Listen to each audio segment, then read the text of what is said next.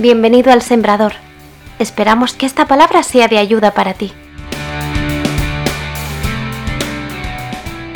Acompáñeme, ponga su, teléfono móvil en silencio, modo vibración, no permita que nada ni nadie le distraiga ahora, y acompáñeme a la Biblia, al Evangelio de Lucas capítulo 17, por favor. Evangelio de Lucas capítulo 17. Hoy es una mañana súper, súper emocionante. Hay algunas cositas que tenemos para compartir. Y estamos viviendo, y déjeme decirle que no son, no es, esta frase que le voy a decir no es una frase de relleno, estamos viviendo días históricos. Estamos viviendo días históricos. Muchísimas gracias por el entusiasmo que está mostrando. Yo no sé si, no sé, a ver, deme un amén histórico, por favor. Tenemos un privilegio tan grande de poder disfrutar los días que estamos viviendo. Sí, son días difíciles, complicados para algunas cosas, pero Dios está, Dios está. Y Dios tiene algo maravilloso para cada uno de nosotros. Lucas capítulo 17, versículos del 12 al 14. Preste mucha atención a esta historia que le va a bendecir muchísimo. Dice así la Biblia, al entrar Jesús en una aldea, le salieron al encuentro diez hombres leprosos. ¿Cuántos leprosos? Diez, diez. Los cuales se pararon de lejos y alzaron su voz diciendo, Jesús, Maestro, ten misericordia de nosotros. Cuando Jesús los vio, les dijo, id, mostraos a los sacerdotes. Y aconteció que mientras iban, fueron limpiados. Cierre sus ojitos, ponga la mano sobre su corazón y repita conmigo esta oración. Diga conmigo, Señor Jesús, háblame en esta mañana. Provoca mi fe. Yo quiero conocerte más. En el nombre de Jesús. Amén. Esta es la historia de un milagro, pero no de un milagro cualquiera, de un milagro extraordinario, un milagro maravilloso. Hemos dicho que este año es un año para milagros. Hemos declarado una palabra para el 2021, milagros. Y yo creo firmemente que esa palabra se va a cumplir en mi vida y se va a cumplir también en tu vida. Yo creo que el 2021 es un año de milagros. ¿Qué son los milagros? Son intervenciones sobrenaturales en nuestra realidad. Hay personas que no creen en los milagros porque nunca han experimentado un milagro. Hay personas que piensan que la realidad no puede ser transformada, que las leyes de la naturaleza no pueden ser alteradas. Y sencillamente porque nunca han visto una intervención sobrenatural en sus vidas, piensan que los milagros no existen. Hay toda una serie de personas, de seres humanos que descartan la posibilidad de que lo sobrenatural eh, eh, pueda intervenir, de que lo sobrenatural exista. Y de hecho, estas personas que piensan que lo sobrenatural no existe, son conscientes de que hay fenómenos que no se pueden explicar.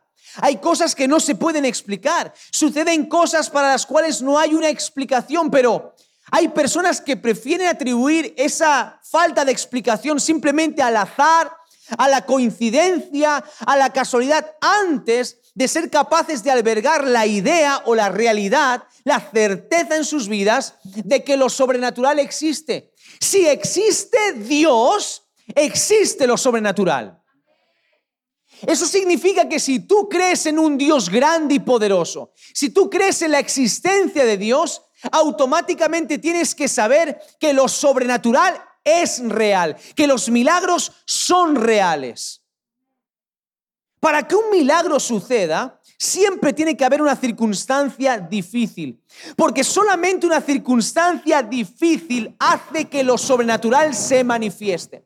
Solamente una, una, circunstancia difícil, solamente una circunstancia de lucha, de prueba y de batalla manifiesta lo sobrenatural. O dicho de otra manera, solamente los problemas pueden hacer que experimentemos un milagro.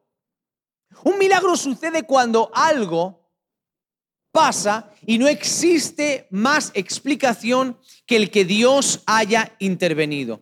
Los milagros son señales del poder de Dios. Los milagros apuntan siempre al poder de Dios. Los milagros levantan nuestra fe. Y los milagros lo que nos demuestran a cada uno de nosotros es que como seres humanos somos seres limitados. Y si yo soy una persona limitada, si tengo mis carencias y tengo mis limitaciones, y Dios quiere llevarme más allá, ¿por qué no aprovechar la oportunidad de que Dios quiere hacer milagros en mi vida? Nuestras limitaciones como seres humanos son lo que posibilita el hecho de que Dios haga milagros. O dicho de otra manera, el que haya milagros nos enseña que necesitamos que alguien más grande intervenga en nuestra vida. Porque todo milagro parte de una necesidad. Todo milagro parte de una necesidad, de algo que no se puede conseguir humanamente, de algo que no se puede lograr humanamente. Y precisamente nuestra debilidad, nuestra carencia, nuestra ausencia manifiesta que no podemos con determinadas circunstancias, que no podemos con determinadas cosas. Todos nosotros, todos los seres humanos, incluso aquellos que no creen que Dios exista, incluso aquellos que piensan que Dios no exista, tienen que reconocer que los seres humanos somos limitados.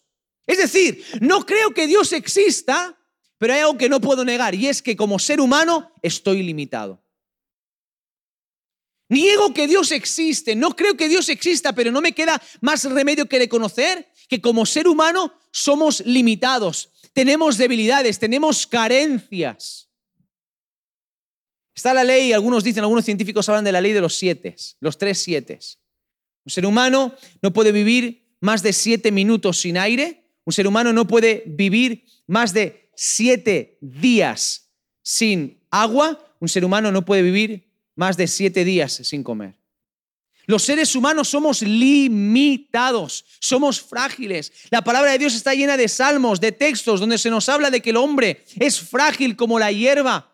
Hoy estamos y mañana no estamos. Somos frágiles, necesitamos una intervención de Dios en nuestra vida. Necesitamos vivir experimentando el poder de Dios y en una realidad con la que estamos viviendo hoy en día, hoy más que nunca, necesitamos ver el poder de Dios actuando a nuestro favor. El mundo necesita ver la manifestación del poder de Dios y Dios está deseando manifestar su poder a esta sociedad. Por eso es importante que entendamos estos principios. Cuando viene un milagro sobre nuestras vidas, es para que entendamos y para que todo el mundo sepa que hay un Dios poderoso que puede cambiar cualquier realidad y cualquier circunstancia. Esta es la historia de un milagro, pero no es un milagro cualquiera. No es la historia de un hombre que es sanado, es la historia de diez hombres, diez personas que están batallando con una misma realidad, diez historias, diez entornos, diez personas que viven en una comunidad, diez personas para Dios la cosa se pone difícil porque el ambiente es muy difícil, muy complicado. Y el milagro que Dios va a hacer es un milagro que va a transformar toda la comunidad. Porque cuando Dios hace un milagro en tu vida, ese milagro te impacta a ti, te bendice a ti, pero también bendice a todo tu entorno. Un milagro es una revolución en el lugar donde cae.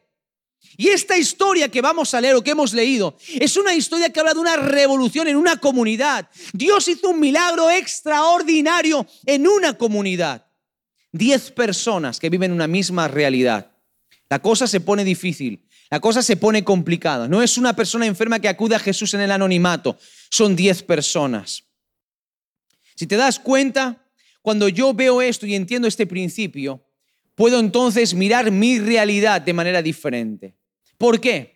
Porque cuando yo enfrento una situación de dificultad, cuando enfrento una situación de problemas, cuando enfrento una situación donde las cosas no están funcionando bien, cuando enfrento una situación donde las circunstancias parece que se están poniendo peor, yo tengo que aprender a entender que esa es la realidad en la cual Dios quiere hacer milagros. No es al revés. No que cambien las circunstancias para que Dios haga milagros. No, es que las circunstancias difíciles son el escenario para que Dios haga milagros. Y a veces pareciera que cuando uno acude a Dios con una necesidad, las cosas se ponen todavía peor.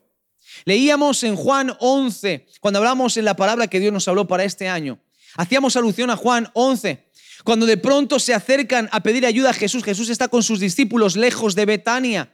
Lázaro, su amigo, está enfermo, sus hermanas mandan a pedir ayuda a Jesús.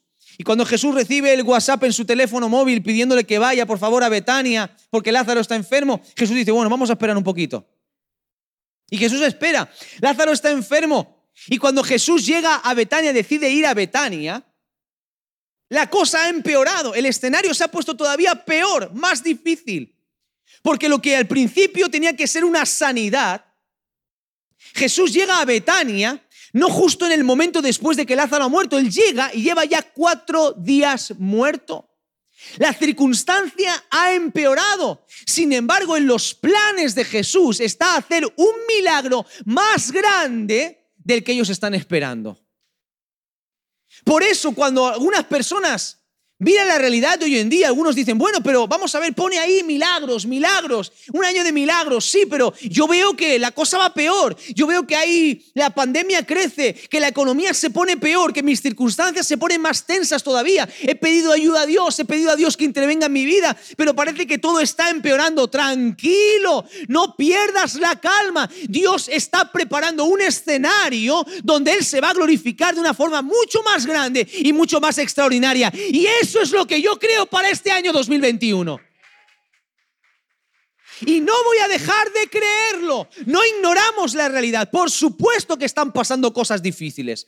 Por supuesto que hay leyes malas. Por supuesto que hay un montón de cosas que ni tú ni yo estamos de acuerdo y que nos preocupan. Por supuesto que sí, pero yo digo, por encima de todo eso, Dios está preparando el escenario. Él no tarda. Él no tarda. Él está preparando el escenario para hacer algo más grande, más grande de lo que lo estamos pidiendo.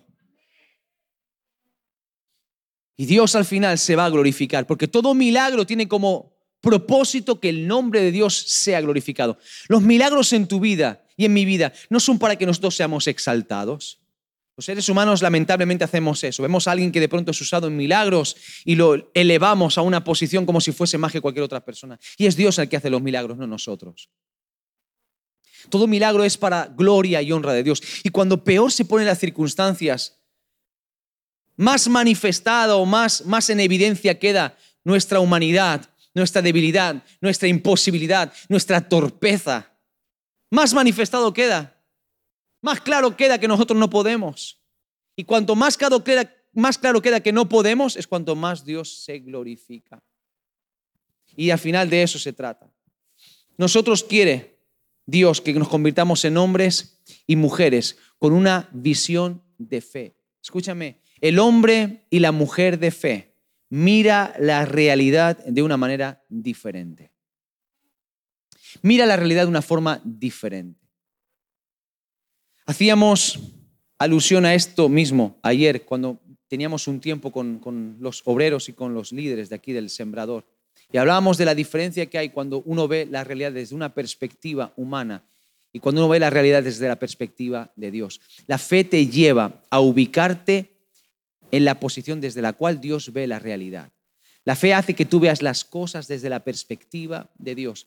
Y la fe te lleva a creer que tu lógica, que tus cálculos dicen que la realidad que tienes es una realidad que imposibilita que se den determinadas cosas. Pero la fe te lleva a creer que aún en medio de esa realidad Dios puede hacer algo maravilloso.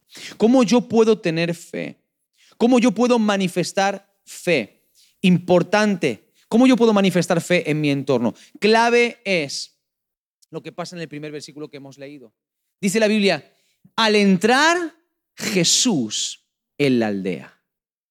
Jesús entró en la aldea y la esperanza se abrió para los leprosos. Jesús entró en la realidad de los leprosos. Jesús entró en esa aldea y cuando Jesús entra en la aldea, los leprosos reaccionan a la visita de Jesús con fe. Y yo creo que Jesús visita todas nuestras aldeas. Yo creo que más de una ocasión Jesús nos ha visitado en nuestros peores momentos, pero no hemos sabido reaccionar con fe ante la visita de Jesús. Puede que en tu aldea exista un matrimonio débil que se está a punto de romper. Puede que en tu aldea exista una situación de enfermedad que apenas te quita la esperanza. Puede que en tu aldea exista una situación económica financiera que se está tambaleando poco a poco. Puede que en tu aldea los estudios sean demasiado difíciles para llevarlos adelante. Puede que en tu aldea estás sintiendo que de pronto te secas poco a poco, que no sientes a Dios. Puede que en tu aldea experimentes tristeza, soledad, vacío o simplemente no le encuentres sentido a nada. Quiero decirte que si Jesús entra en tu aldea, entonces hay una esperanza. Y si Jesús entra en tu aldea y hay una esperanza, pueden haber milagros. Cuando Jesús entra en la aldea, con Jesús vienen los milagros. Pero depende de cómo reaccionamos a la entrada de Jesús en la aldea. Porque todo cambia cuando Jesús llega. Todo puede cambiar. Todo puede ser transformado. Todo puede entender. Todo puede cambiar de la noche a la mañana. Hay que entender que Jesús es el único que puede transformar nuestra aldea. Cambiar toda una realidad que aparentemente es imposible. Pero nosotros cuando no usamos la fe, nos perdemos la oportunidad de experimentar cosas que Dios tiene para cada uno de nosotros. Hay personas que piensan que es imposible que Dios haga nada, pero yo te digo en esta mañana que precisamente porque es imposible es que Dios puede hacer algo. Pero es importante que veamos nuestra realidad desde una perspectiva de fe. Mira tu matrimonio con fe. Mira tu situación económica con fe. Mira a tus hijos con fe. Mira tus debilidades con fe. Mira ese negocio que quieres emprender con fe, ese emprendimiento. Míralo con fe. Mira tu cuerpo, tu salud física con fe. Mira ese diagnóstico con fe. Mira esos trámites con fe. Mira tu realidad con fe, porque la fe te lleva a entender y a creer y a tener la certeza en el corazón de que Dios puede cambiarlo todo. Eso, esos son milagros, mi hermano. La fe es imprescindible para que haya milagros. ¿Cómo pueden venir los milagros? ¿Cómo vienen los milagros? Jesús tiene una forma muy peculiar de operar en esta historia que hemos leído. Jesús no actúa como un médico, porque a veces creemos que Dios, o queremos, no creemos, queremos que Dios actúe como nosotros esperamos, que Dios haga las cosas de esta manera o de otra. Jesús con ellos no actúa como un médico. No los llamó, venid aquí, acercaros, dejadme que examine vuestro cuerpo, a ver por dónde está avanzando la lepra, a ver cuán avanzada está la lepra en vuestro cuerpo. No actuó como un médico. Tampoco actuó como un psicólogo. A ver, tumbaos aquí, cuéntame por qué lo estás pasando mal, cómo ha afectado la lepra en tu vida. Cuéntame, explícame tus problemas, tus circunstancias. No, Jesús no actúa ni como un médico, Jesús no actúa como un psicólogo, Jesús actúa de una manera completamente diferente y peculiar. Jesús actúa provocando en ellos una acción. Lo cual puede llevarnos a pensar que las operaciones de Jesús y las acciones de Jesús son contradictorias. ¿Por qué?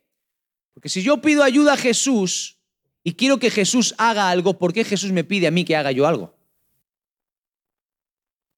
Jesús responde demandando de ellos una acción.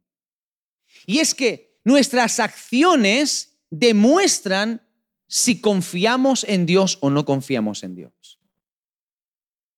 Por eso la palabra nos enseña que la fe sin obras está muerta. Muéstrame tus obras, yo te voy a mostrar cuánta fe tú tienes. El Señor siempre nos demanda que tomemos decisiones y cuando no tomamos decisiones, cuando no accionamos, cuando no hacemos algo, entonces podemos estar bloqueando el milagro de Dios sobre nuestras vidas. Lo único que Jesús les dice es una única palabra, una única palabra formada por dos letras, la I y la D. Él les dice id. Y si lo ahora lo trasladamos ahora de manera singular a cada uno de nosotros, Jesús te dice una palabra con dos letras, ve, ve. Es lo único que Jesús dice, ve. Y es tan simple, no usa grandes términos, no usa un discurso grande para convencerles, para que de pronto entiendan. No, no, simplemente es una palabra desafiante, una palabra tan sencilla, pero que a veces nos cuesta tanto obedecer. Y yo creo firmemente, firmemente lo creo, que hay milagros que no hemos experimentado en nuestras vidas porque no hemos sido. Hay oportunidades que Dios ha tenido para cada uno de nosotros. Nadie me puede decir, nadie me puede decir que Dios no le ha dado nunca oportunidades. Tú no puedes decirme a mí que Dios nunca ha querido hacer nada en tu vida. Todos hemos pasado por momentos difíciles. Dios ha permitido circunstancias difíciles en cada uno de nosotros. Todos hemos tenido circunstancias donde si hubiésemos obedecido, podríamos haber visto milagros. Y hay milagros que han pasado ya. Pasó la fecha ya de caducidad. Están caducados. Pero hay otros milagros que están retenidos. Y que están condicionados a que tú y yo vayamos. Milagros están condicionados a nuestra obediencia. Hay personas que les gusta analizarlo todo, pensarlo todo, eh, darle vueltas y, no está mal, no está mal, pastor, pero es que la Biblia dice que analizarlo todo, retener lo bueno, desechar lo malo, sí, está bien, está bien, claro, analiza, piensa, dale todas las vueltas que quieras, pero después haz algo. El problema es cuando nos pasamos el tiempo y los años analizando y pensando, y sí, pero no, pero bueno, pero entonces empezamos a darle vueltas a las cosas. Y hay momentos históricos en nuestra vida que si no sabemos actuar de la manera correcta pueden pasar para siempre. Por eso te dije al principio del mensaje que estamos viviendo momentos históricos. Usted se ha entusiasmado cuando se lo he dicho. Y hay momentos de oportunidad que Dios abre en tu historia en determinadas etapas en tu vida que si tú no actúas en fe pierdes oportunidades de ver milagros. Y entonces va a pasar o puede pasar, corres el riesgo de que suceda lo que le sucede a muchas personas, que Dios manifiesta un deseo sobre tu vida, Dios manifiesta un plan, Dios manifiesta un propósito, pero si tú no caminas en él, si tú no accionas, se queda todo en un deseo. Dios te entregó algo, pero tú nunca lo tomaste. Y este año es un año de milagros, por supuesto que sí, pero esos milagros no van a venir si tú no vas. Si tú no vas. Esos milagros no van a venir si tú no sales de tu zona de confort. Esos milagros no van a venir si tú no le crees a Dios, porque sin fe es imposible agradar a Dios. Tú quieres vivir una vida que agrade a Dios, tienes que usar la fe.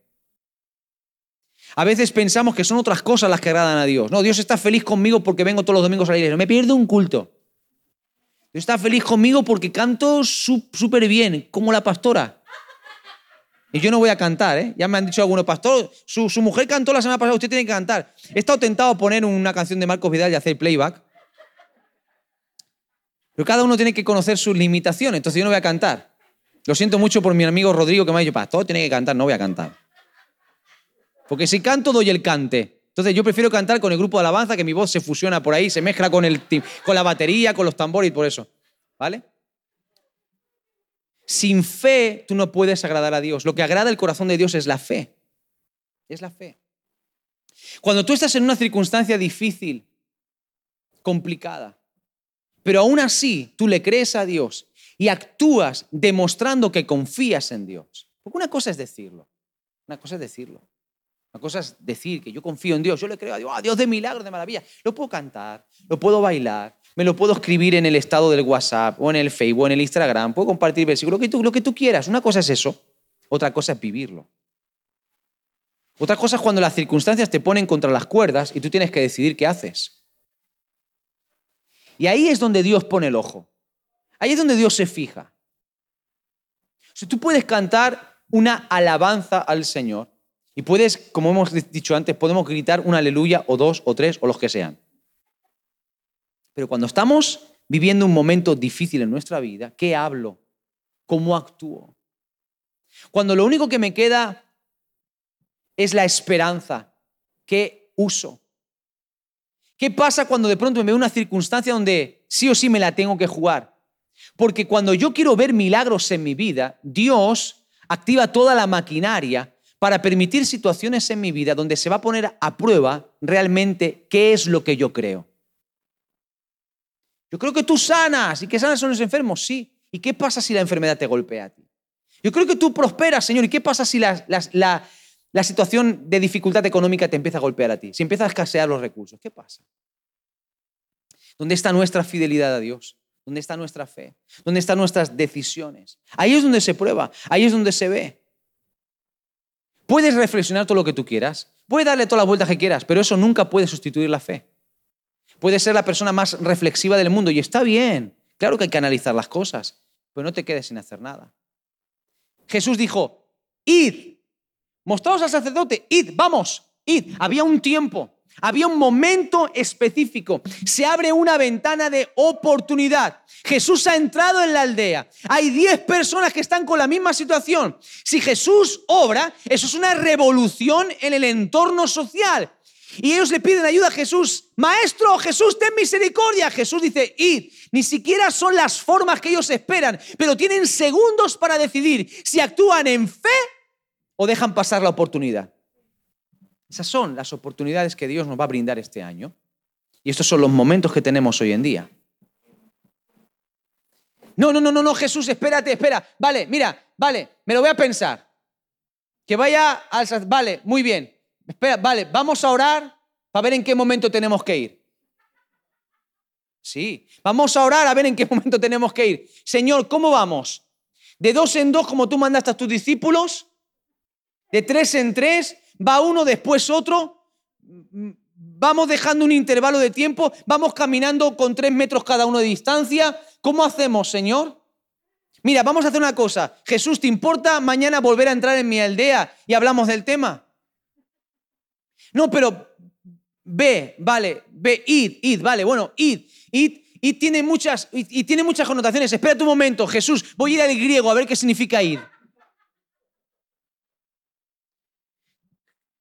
¿Te importa Jesús que consulte con los fariseos a ver qué opinan de ir o no ir? Vale, tengo que ir para el milagro, no vale, esta es tu opinión, vale, voy a, voy a, contrastar, tu, voy a contrastar tu método con otros, ¿vale? y si veo que hay consenso, entonces obedezco.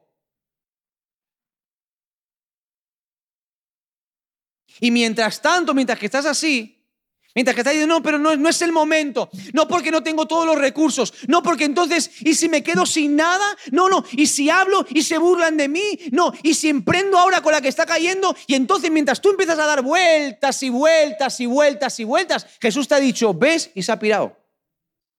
Tú te quedas solo en tu aldea, sigues siendo leproso, te has quedado con una palabra, pero no has hecho nada con esa palabra.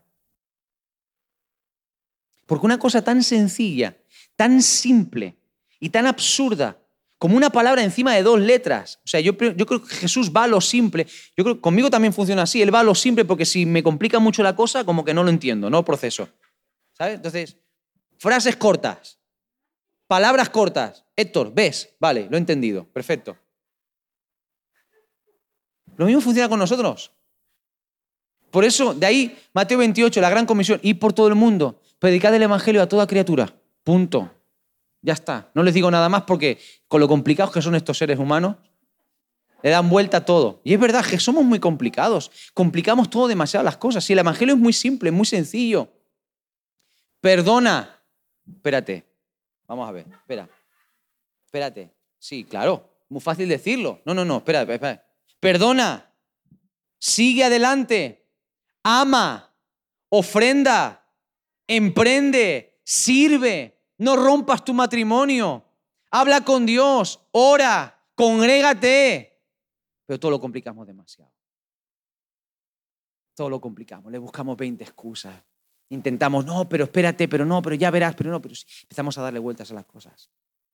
Y entonces secuestramos los milagros, bloqueamos el cielo sobre nuestras vidas. Y te puedes pegar gritando lo que tú quieras. ¿eh? Maestro, pero sánanos, pero sánanos. Sí, ve. Pero sáname, ve. Pero sáname. Estoy orando que Jesús vuelva otra vez a la aldea para que me sane, pero ve. No, pero hombre, pero necesito pruebas. Es que la fe nunca te anticipa nada físicamente, te lo anticipa solamente en palabras. El que tiene fe anticipa lo que recibe, pero no físicamente. La fe no tiene nada. Como decía alguien estos días atrás, la fe siempre te pide algo que no tienes. La fe siempre te pide algo que no tienes. Si no, no es fe. Si tú tomas tus decisiones basándote en lo que tienes, en tus planes, en tus proyectos, en tu seguridad, en haces tus propias cábalas, haces tus propios y tus propias historias y demás, eso no es fe. Pero cuando tú no tienes, cuando tú sabes que, que la decisión que vas a tomar te la vas a jugar de verdad, Si tú no sientes vértigo al tomar una decisión de fe, entonces no es fe. ¿eh? Si tú no sientes vértigo, entonces no es fe. Si no sientes un gusanillo aquí, si no empiezas a, a batallar, si no te pica, por eso dijo David, no daré a Dios sacrificio que no me cueste. Porque él quería que el sacrificio fuese de verdad, algo que me duela, algo que realmente estoy cambiando, estoy moldeando, estoy golpeando mi orgullo, golpeando mis prejuicios, golpeando mi propia mentalidad, mis limitaciones humanas. Estoy creyendo a Dios por algo que no tengo. Estoy creyendo a Dios por una limitación. Estoy creyendo que Dios va a suplir donde yo no llego. Si no, no es fe. Si no, no es fe. Entonces ellos tienen una única palabra. Una única palabra, que es la única palabra que Dios te da a ti en esta mañana. Dios te da una palabra, no te da ni una frase. Ni una frase. Si tú venías esta mañana, Dios me ha hablado un montón, pues Dios esta mañana te va a decir una palabra, una, y encima cortita, dos letras. V, E, V. No ves. ¿Ves? No. Ya me he informado yo cómo se dice bien, ¿eh? V. Cuando Jesús habla, cuando Jesús habla, hay dos cosas que se despiertan. Cuando Jesús quiere hacer un milagro y Él suelta esta palabra y Él dice, ve, automáticamente hay dos cosas en tu vida que se despiertan. Hay dos personajes, dos individuos que se despiertan. Y para ilustrar esto necesito dos personajes, dos, individuos. ¿Vale? Entonces, Marco, vente para acá, que tú eres un buen individuo. Además llevas una mascarilla del Barça, así se ve por la tele, mejor. Estefan, vente por aquí, que tú también eres un buen individuo. Ponid por aquí arriba para que aquí os vean bien, pero, pero separaos, ¿eh? distanciaos, eso es. Muy bien. Necesito una individua. Beca, vente. Tú eres una, una buena individua también. Vete para aquí, anda. Ponte por aquí, Beca. Ella tiene una necesidad, ella representa a cada uno de nosotros. Tenemos una necesidad y como tenemos una necesidad necesitamos que Jesús intervenga en nuestras vidas. Y cuando pedimos ayuda a Jesús, Jesús simplemente da una palabra, ve. Y cuando esa palabra es soltada, hay dos cosas que se activan, hay dos personajes que se despiertan. Número uno, la fe. Se despierta la fe, pero también se despierta el otro personaje, la incredulidad. Cuando Dios dice, te quiero bendecir, el cielo se activa a tu favor, pero el infierno se activa en tu contra también. La palabra de Jesús remueve todo el ambiente, remueve todos los aires. Y cuando el diablo ve que Dios te quiere bendecir, él actúa de la manera que puede para intentar frenarte. Y nosotros hemos dicho, es un año donde Dios quiere hacer milagros sobre nuestra vida. Quiere usarnos, quiere bendecirnos, cambiar nuestro ambiente, cambiar nuestra realidad. Y Dios nos desafía a que nosotros nos movamos, a que andemos hacia adelante, a que vayamos. ¿En qué? ¿En base a qué? En base a la fe, a lo que Dios nos habla, que miremos la realidad como Él la mira, que actuamos en fe, pero la incredulidad siempre vendrá para interponerse entre nosotros y la fe. La incredulidad siempre se va a interponer entre nosotros y la fe. La incredulidad te va a hacer que tú veas lo que no tienes. La incredulidad siempre va a hacer que tú pongas primero tu razón, tus planes, tus predicciones, tus conclusiones por encima de lo que Dios te está diciendo. Es un obstáculo que lucha contra ti. La incredulidad siempre te va a decir que no es el tiempo, que no es el momento, que ahora no, que no se puede. Eso es lo que te va a decir la incredulidad, que no te va a quedar nada. Que no va a funcionar. La incredulidad te dice que tú no puedes y que no tienes, pero la fe viene para decirte que precisamente porque no tienes, ya tienes lo necesario para que Dios opere. La incredulidad te dice, tú no tienes, la fe te dice, claro que sí. No tienes, pero precisamente porque no tienes es que eres el terreno preparado para un milagro de Dios en tu vida. Porque la fe siempre te pide algo que no tienes. Gracias chicos. La incredulidad siempre te va a mantener estancado para que no te muevas y sigas dando vueltas con tus prejuicios, con tus historias y tus argumentos y tu propia sabiduría, dando vueltas siempre sobre lo mismo, mientras que no avanzas. La fe te mueve hacia tu milagro. La fe siempre te va a mover hacia adelante para que no sigas en el mismo sitio. La fe siempre va a provocar que tú avances y que no te estanques. La fe te lleva a crecer, a madurar. Sin fe es imposible agradar a Dios.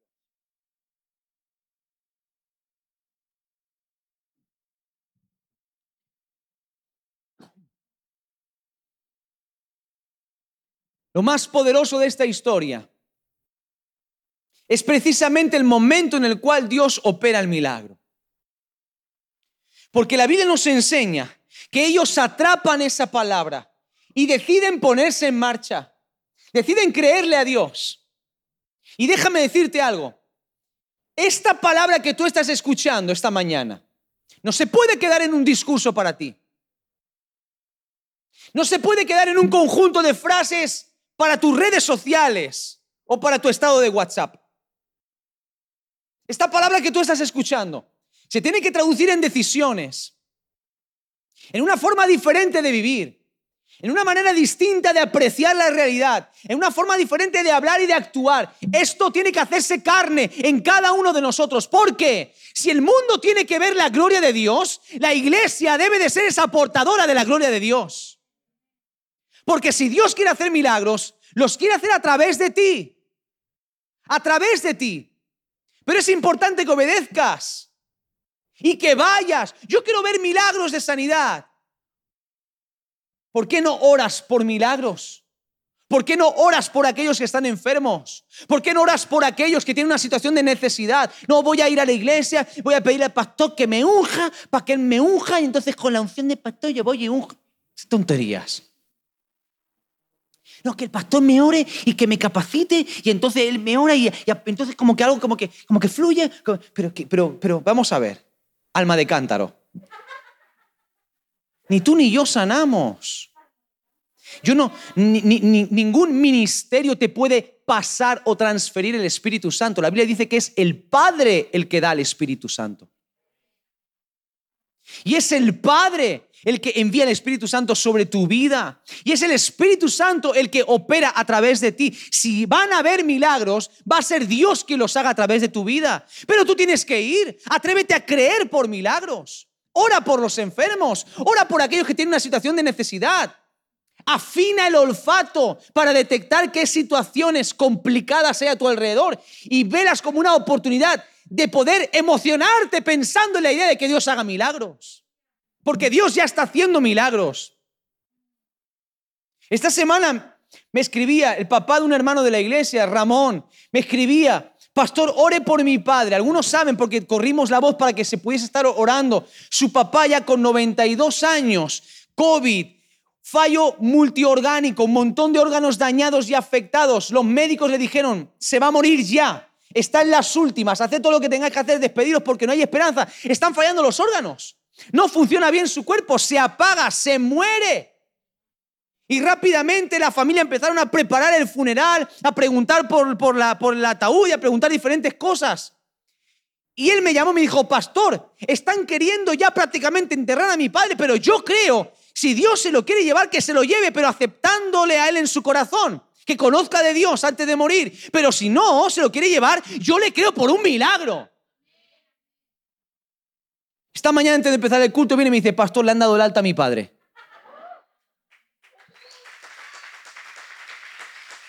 Mírelo, escúcheme, mírelo como usted quiera. Habrá quien me escuche y diga, sí, pero tú sabes, la gente mejora. Mira, te voy a decir una cosa, yo no sé cuántos años más tiene el Señor para este hombre. Lo que sí que sé es una cosa, este hombre tenía todos sus órganos dañados, este hombre estaba al borde de la muerte y en cuestión de horas un diagnóstico ha sido revertido, porque Dios, porque Dios sigue haciendo milagros. Porque cuando Jesús entra en la aldea y tú le obedeces, las cosas pasan.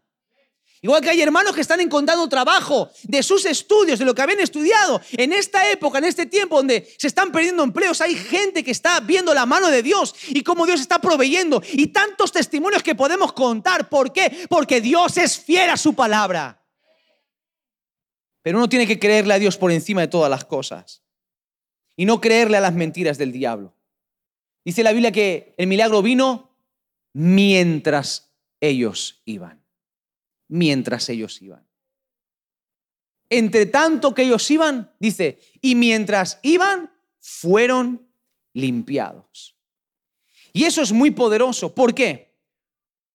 Porque nos habla que a veces el milagro no viene antes y a veces el milagro no viene después, viene durante. Durante.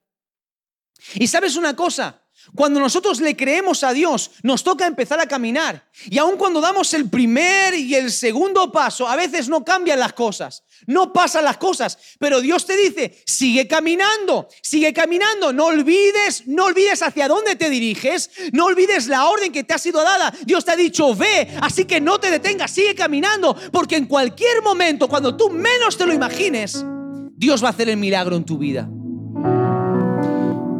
pastor, yo le he creído a Dios y he decidido perdonar, pero mi corazón todavía sigue herido. Sigue caminando en la misma dirección. Sigue amando, sigue perdonando. Pastor, estoy cansado porque oro por mi esposo y no cambia. Oro por mi esposa y no cambia. Y las circunstancias siguen iguales. Y me he esforzado dos meses, tres meses, cuatro, cinco. Dios te dice, sigue caminando porque mientras, mientras sigas en obediencia, en cualquier momento te cae el milagro sobre tu vida. Hay milagros que vienen en el momento de Dios y ese momento es cuando Dios ha probado que somos capaces de permanecer firmes y batallar contra la incredulidad en medio del camino. Estos diez leprosos empezaron a caminar hacia casa del sumo sacerdote. Yo no sé en qué momento, en qué instante, cuántos minutos, segundos, horas después comenzaron a ser limpiados, pero muy probablemente no fue en el mismo instante. Muy probablemente comenzaron a caminar y los primeros metros estaban igual. Pero a medida que iban avanzando, empezaron a ver que sus cuerpos, su piel, estaba comenzando a ser restaurada. Y eso es lo que pasa cuando tú le crees a Dios. Pero es que, pastor, este mes yo nunca he diezmado y he diezmado este mes y, de pronto veo que mi economía sigue exactamente igual. ¿Y por qué Dios no me ha bendecido? Ve, sigue caminando, sigue caminando. Pero pastor, yo me he lanzado porque Dios ha puesto en mi corazón levantar un negocio, emprender un proyecto, comenzar con algo y yo le he creído a Dios, pero he empezado y parece que todo se me viene en contra. No veo esos milagros, no veo cómo saben las puertas continúa caminando. Ve, sigue dirigiéndote a casa del sumo sacerdote. No te detengas en mitad de camino, porque tal vez te detengas justo antes de que venga tu milagro.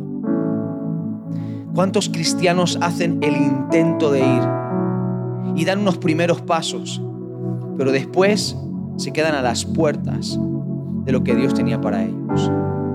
¿Cuántos cristianos de pronto hacen el intento de querer avanzar, pero se quedan a las puertas y no logran ir más allá?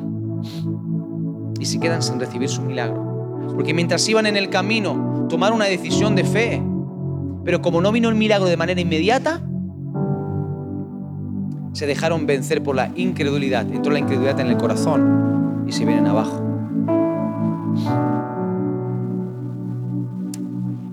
Solamente puedes detenerte en el camino hacia la casa del sumo sacerdote para darle gracias a Dios. Te vas a parar en el camino, párate para darle gracias a Dios y sigue caminando. Este año Dios te va a provocar a creerle por cosas más grandes.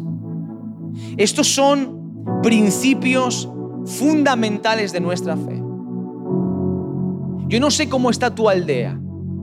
No sé cómo está tu aldea. No sé cómo está tu entorno. No sé dónde necesitas un milagro. ¿En qué parte de tu aldea necesitas un milagro? No lo sé. No lo sé. pero sé que Jesús ha llegado a tu aldea. Que Jesús ha llegado a tu casa. Que en esta mañana, ya sea en este lugar físico o en la casa donde me estás viendo, Jesús ha llegado. Y si Jesús ha llegado, ¿cómo reaccionas ante la llegada de Jesús? ¿Cómo reaccionas? ¿Dónde necesitas un milagro? ¿Dónde necesitas que Dios haga algo imposible? No es una contradicción creer en un Dios de los imposibles y no presentar nuestros imposibles delante de Dios. No es una contradicción decirle al mundo que crea en Dios y nosotros no creerle a Dios en nuestro día a día. Mis hermanos, no es una contradicción declarar que es un año de milagros y cuando las cosas se ponen difíciles, no aprovechar las oportunidades para precisamente ver esos milagros. ¿Sabes una cosa? Yo creo que lo que Dios me dice es verdad. Yo creo que lo que Dios me dice es verdad. Y creo que Él cumple su palabra. Y yo quiero comprobarlo. No necesito entenderlo todo. No piense que usted tiene un pastor que lo entiende todo, que lo sabe todo, que siempre actúa de la mejor manera, que soy un super iluminado. No, para nada. Hay muchas cosas que no entiendo y que no comprendo, pero tiro para adelante. Tiro para adelante. Porque la instrucción y la orden es muy clarita para mí, muy clara y no da lugar a dudas. Son dos letras, V, E. Y para mí es suficiente. Entonces, aunque haya cosas que no entienda, aunque a veces Lázaro se muera, y aunque a veces el sepulcro y el muerto del sepulcro huela mal, aunque sea lo último que me queda, yo le creo a Dios. Le creo a Dios. Porque sé que a mí Dios me ha pedido solamente una cosa, una única cosa. Ve, ve. Y entre tanto que tú vas, yo voy a hacer el resto. ¿Qué es lo que Dios te ha dicho que hagas? ¿Qué es? ¿Cuántos años vas a permitir que la incredulidad te robe los milagros? ¿Cuántos años más vas a permitir que la incredulidad te robe los milagros en tu vida? Robe los milagros en tu matrimonio, para tus hijos, para tu salud, para tus finanzas, para tu llamado al servicio, para tu familia, para tus seres queridos, para tus amigos, para tu entorno. ¿Cuántos años más vas a permitir que la incredulidad te limite? La incredulidad se disfraza de espiritualidad, de sentido común, de razón. Eso no tiene nada que ver con la fe. La fe simplemente cree. La fe te pide algo que no tienes. La fe hace que sientas el vértigo en tu barriga. ¿eh? La fe hace que seas consciente que no tienes todos los puntos atados, que no lo tienes todo calculado, que no lo tienes todo medido. Y te aseguro que por más que seas una persona organizada, ultra previsoria, la fe te va a desmontar todas tus previsiones siempre. Una palabra con dos letras que viene para golpear frontalmente nuestra incredulidad. Claro que es un año de milagros, por supuesto. Por supuesto que es un año de milagros, maravilloso. Los estamos viendo y los que nos quedan por ver. Y como decía en el primer culto, me entusiasma la idea de ver cómo Dios lleva a la iglesia en milagros. Me entusiasma. Yo no sé si usted está, tan entusiasmado como yo, no lo sé. Yo sé que hay gente que está entusiasmada y gente que no está entusiasmada. Pero bueno, yo le creo a Dios. Yo estoy entusiasmado con la idea de que Dios haga milagros en la vida de la iglesia. Pero ¿sabe qué me entusiasma más? Me entusiasma más que Dios haga milagros a través de usted, en su vida personal. Me entusiasma más y me emociona escuchar testimonio de uno, testimonio de otro. Cómo Dios habla aquí, cómo Dios habla allá, cómo Dios usa este, cómo Dios usa el otro. Eso es lo maravilloso.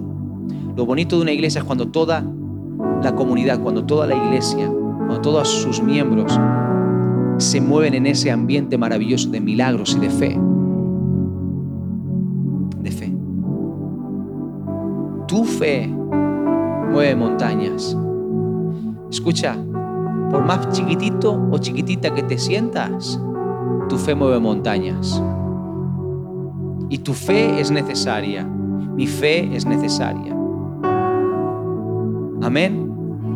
Ponte de pie por un momento. Me gustaría terminar orando. En tu casa donde estás, cierra tus ojitos.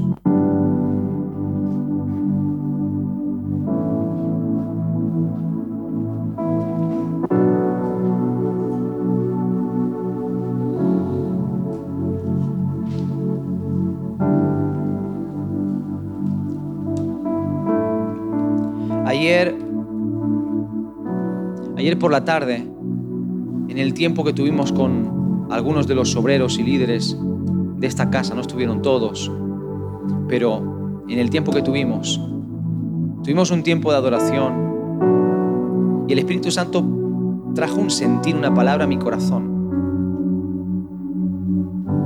Y, y te lo quiero compartir porque tiene que ver al hilo para cerrar este mensaje. No podemos permitir que las restricciones que hemos experimentado en este último año, donde de pronto hemos sido muy limitados en nuestra expresión habitual, en nuestra forma de vivir, ya no nos podemos abrazar entre nosotros, darnos besos, abrazos, estar juntos, saltar, quitar la mascarilla, quitar. Nos hemos, de alguna forma, hemos entrado todos en un estado como de limitación de limitación, donde de alguna forma nos estamos todos como que a ver qué se puede hacer, qué no se puede hacer, manteniendo, estamos todos siempre como alerta, ¿no? El hecho de que no pudiésemos tener muchos de los cultos durante este año pasado presenciales nos ha obligado a ver los cultos desde casa. Y eso pues ha hecho que a veces perdamos o pierda para nosotros ese brillo o ese, ese tiempo tan especial que tiene la alabanza y la adoración, ¿no? Cuando la cosa era normal, podíamos alabar a, Dios, estar aquí con los hermanos, saltar, venir aquí al frente, que oren por mí, todo eso, ¿no? Ahora se hace, en casa parece todo mucho más frío, te sientas, ves una pantalla, y aunque a lo mejor los primeros cultos que tuvimos retransmitidos, pues Dios en casa y, nos poníamos en el salón, va pasando el tiempo, van pasando los meses y se convierte en un acto mecánico y frío donde me siento, veo, veo un culto, pero es que a veces incluso presencialmente aquí en este tiempo que estamos nos puede pasar lo mismo, ¿no? ¿A qué me estoy refiriendo? Me estoy refiriendo a que sin darnos cuenta podemos ser arrastrados a una actitud de pasividad, donde se nos dice qué, podemos hacer, qué no podemos hacer, cuándo hacerlo, cuándo no hacerlo, así se nos está manejando. Y también nos puede pasar esto incluso en nuestra vida con Dios, en nuestra vida espiritual. Podemos convertirnos en cristianos pasivos, donde hasta incluso para que Dios haga milagros en mi vida simplemente me siento y digo, declaro que Dios va a hacer milagros y me quedo quieto, sigo viviendo igual, no arriesgo, no tomo decisiones, pero Dios tiene que hacer algo diferente. No sé si me estoy dando a entender. Pero la Biblia me enseña que sea cual sea mi situación, aunque yo sea un paralítico, Dios me va a decir, levántate y anda. Siempre Dios va a requerir de nosotros decisiones y acciones. Y si no hay acciones por nuestra parte, si no hay una respuesta visual, externa, clara y contundente, no veremos esos milagros sobre nuestra vida. Eso es así de claro. Y claro que Dios quiere hacer milagros en tu vida en este año 2021, por supuesto, pero Dios va a mirar cómo tú actúas, cómo tú reaccionas. Y de tus reacciones van a depender esos milagros o no. Y esta palabra viene para despertarnos a todos nosotros nos prepara el corazón, nos pone en el punto de partida. Y esa palabra viene para cada uno de nosotros, traducida a cada ambiente, a cada realidad personal que podamos estar viviendo todos nosotros. Pero en definitiva todos tenemos que movernos, todos tenemos que activarnos, todos tenemos que ir, todos, todos, todos. Cuando lo hagas, mientras vas, Dios va a hacer milagros. Lo vas a experimentar. Y entonces cuando experimentes eso, tu fe va a crecer. Porque una cosa que tienen los milagros es que levantan la fe. Cuando tú ves un milagro, tu fe se escopetea para arriba. Dices, wow, esto es impresionante. Pero si funciona y Dios hace cosas maravillosas, extraordinarias. Cierra tus ojitos un momento. Con tus ojitos cerrados, quiero animarte que puedas levantar tus manos, porque vamos a hablar con Dios en esta tarde, esta mañana, perdón.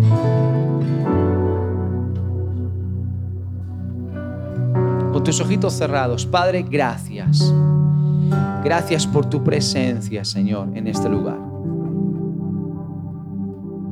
Gracias, Señor, por entrar en nuestra aldea, Señor. Creemos que es un tiempo de milagros, un tiempo donde tú quieres sorprendernos a cada uno de nosotros, Señor. Un tiempo, Señor, donde tú vas a abrir los cielos de una manera maravillosa. Y no queremos permitir, Señor, que la incredulidad nos robe la fe de creer por cosas más grandes que las que hemos visto hasta ahora, Señor. Padre, nos movemos en fe, dejando a un lado la incredulidad y creyendo tu palabra, Señor. Porque creemos que cuando nos metamos en obediencia y en fe contigo, Señor, mientras vamos, Señor, tú vas a hacer milagros maravillosos. Padre, oro por cada hombre, cada mujer que está en este lugar en esta mañana, Señor. Oro para que tu presencia, Señor, se mueva con poder en cada vida, Señor. Oro para que tú hagas milagros, Señor, en la vida de todos aquellos que nos están viendo en este momento, en el nombre de Jesús, Señor. Yo creo que cada ambiente, cada realidad, de dificultad y de opresión es una oportunidad en este año 21, Señor, para ver tu gloria como nunca antes. Señor, tú sigues moviendo montañas, Señor. Tú sigues transformando realidades, Señor. Tú no has cambiado, eres el mismo ayer, eres el mismo hoy y serás el mismo por los siglos de los siglos. Señor, nos movemos en fe. Dios te dice en esta mañana, ve, ve, ve, y mientras que vas vendrá el milagro. Ve y mientras que vas vendrá el milagro. Aleluya, ve,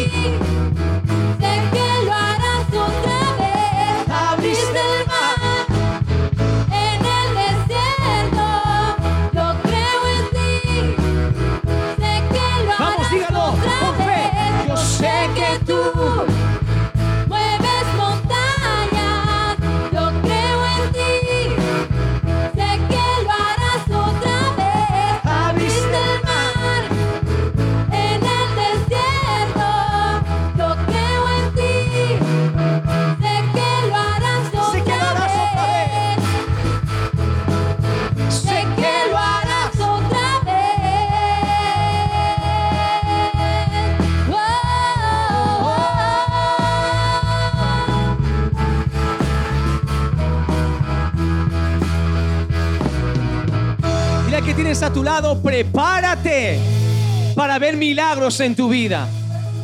Prepárate para ver milagros en tu vida. Amén. Amén. Denle un aplauso a Jesús. Aleluya.